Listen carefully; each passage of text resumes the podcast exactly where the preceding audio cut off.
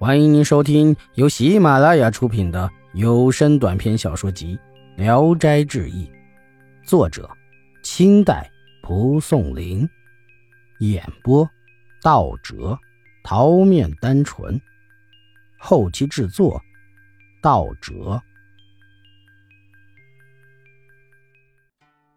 白秋恋，河北商人穆小环的儿子穆禅公非常聪明，又喜欢读书。但是当他十六岁的时候，父亲认为读书太过迂腐，就让他学习经商，跟着父亲一起去楚地。途中在船上的时候，禅公没事就朗读背诵古文诗赋。到了武昌以后，父亲留在旅店看管货物。禅公每当父亲出门时，就拿着书念诗。他读诗很有韵味，铿锵有力。有时禅公会看到窗外有影子在晃动，好像有人在偷听一样。不过他也没有太在意。有一天晚上，父亲出门赴宴，很晚都没有回来。禅公在家读诗，也读得很有兴致。这时有人在窗外徘徊，月光照的影子清晰地映在窗上。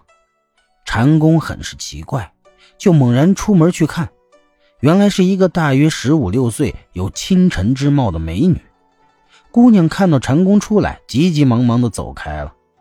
又过了两三天，父子带着货物乘船回北方，晚上船就泊在湖边。父亲有事出去了，这时有一个老太太走上船来，跟禅公说：“郎君，你杀了我的女儿啊！”禅公非常吃惊，忙问他是怎么回事。老太太说：“老身夫家姓白，有一个独生女儿白秋恋，很喜欢读书。她告诉我，在城里的时候啊，听到过你读诗，现在非常想念你，想的是吃不下饭，也睡不着觉。”我想把秋恋许配给你，请你千万不要拒绝。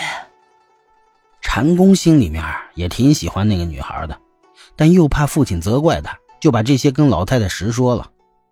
老太太不是很相信，叫禅公把话说定了。禅公不肯，老太太很生气的说：“人世间的婚姻，有下聘礼、求亲也不能成功的。”现在老身亲自做媒，你也不答应，我也太丢人了吧！你就别想坐船回北方了。说完就走了。过了一会儿，禅公父亲回来了。禅公把刚才的事情好好的跟父亲说了，心里希望父亲能答应。可是父亲觉得是在外地，又感觉少女怀春是有些靠不住，就一笑置之，没有同意。船下水深。本来用船照探不到底，夜里水中忽然沙石堆积，船被拖住，动不了了。狐狸每年都会有船被沙阻住的。到了第二年春天，桃花开涨水的时候，别人的货物还没有运到，船里的东西可以卖到百倍的价钱。因此，禅公父亲也没有太过担心或奇怪，只是考虑到明年盘缠会花完。于是把禅公留下，自己回河北老家取钱去了。禅公暗自高兴，只是后悔昨晚没有问老太太住在哪里。太阳下山的时候，老太太带着一个丫鬟扶着女儿来了，给女儿解开衣服，让她在床上躺下，对禅公说：“人都病成这样了，你别高枕无忧，跟没事人似的。”然后就走了。禅公乍听这话，吃了一惊，把灯拿过来照着姑娘，见他虽然生着病，看上去还是娇滴滴的，眼光流转，好像秋天的水波一样。禅公问了他几句，姑娘只是嫣然微笑，也不回答。禅公非要让他说话不可，姑娘就说道：“为郎憔悴，却羞郎，就是我想说的话。”禅公狂喜。想和他一尽鱼水之欢，但又觉得他还在病中，身体虚弱，于是伸手到姑娘怀中逗姑娘玩。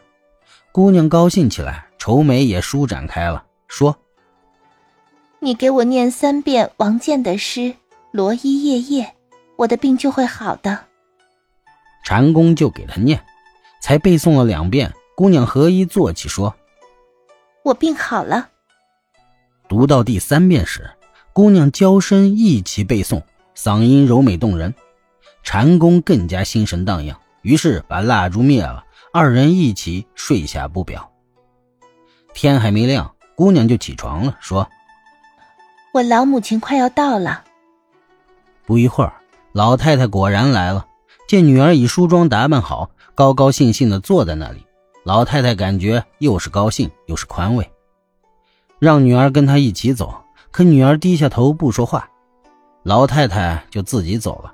临走时说：“你喜欢跟郎君玩，就让你遂了心意吧。”禅公见老太太走了，才问姑娘住在哪里。姑娘说：“我和你不过是萍水相逢，能不能结婚都不一定，你就不用知道我住哪儿了。”不过两人互相爱恋，海誓山盟，自有说不尽的情话。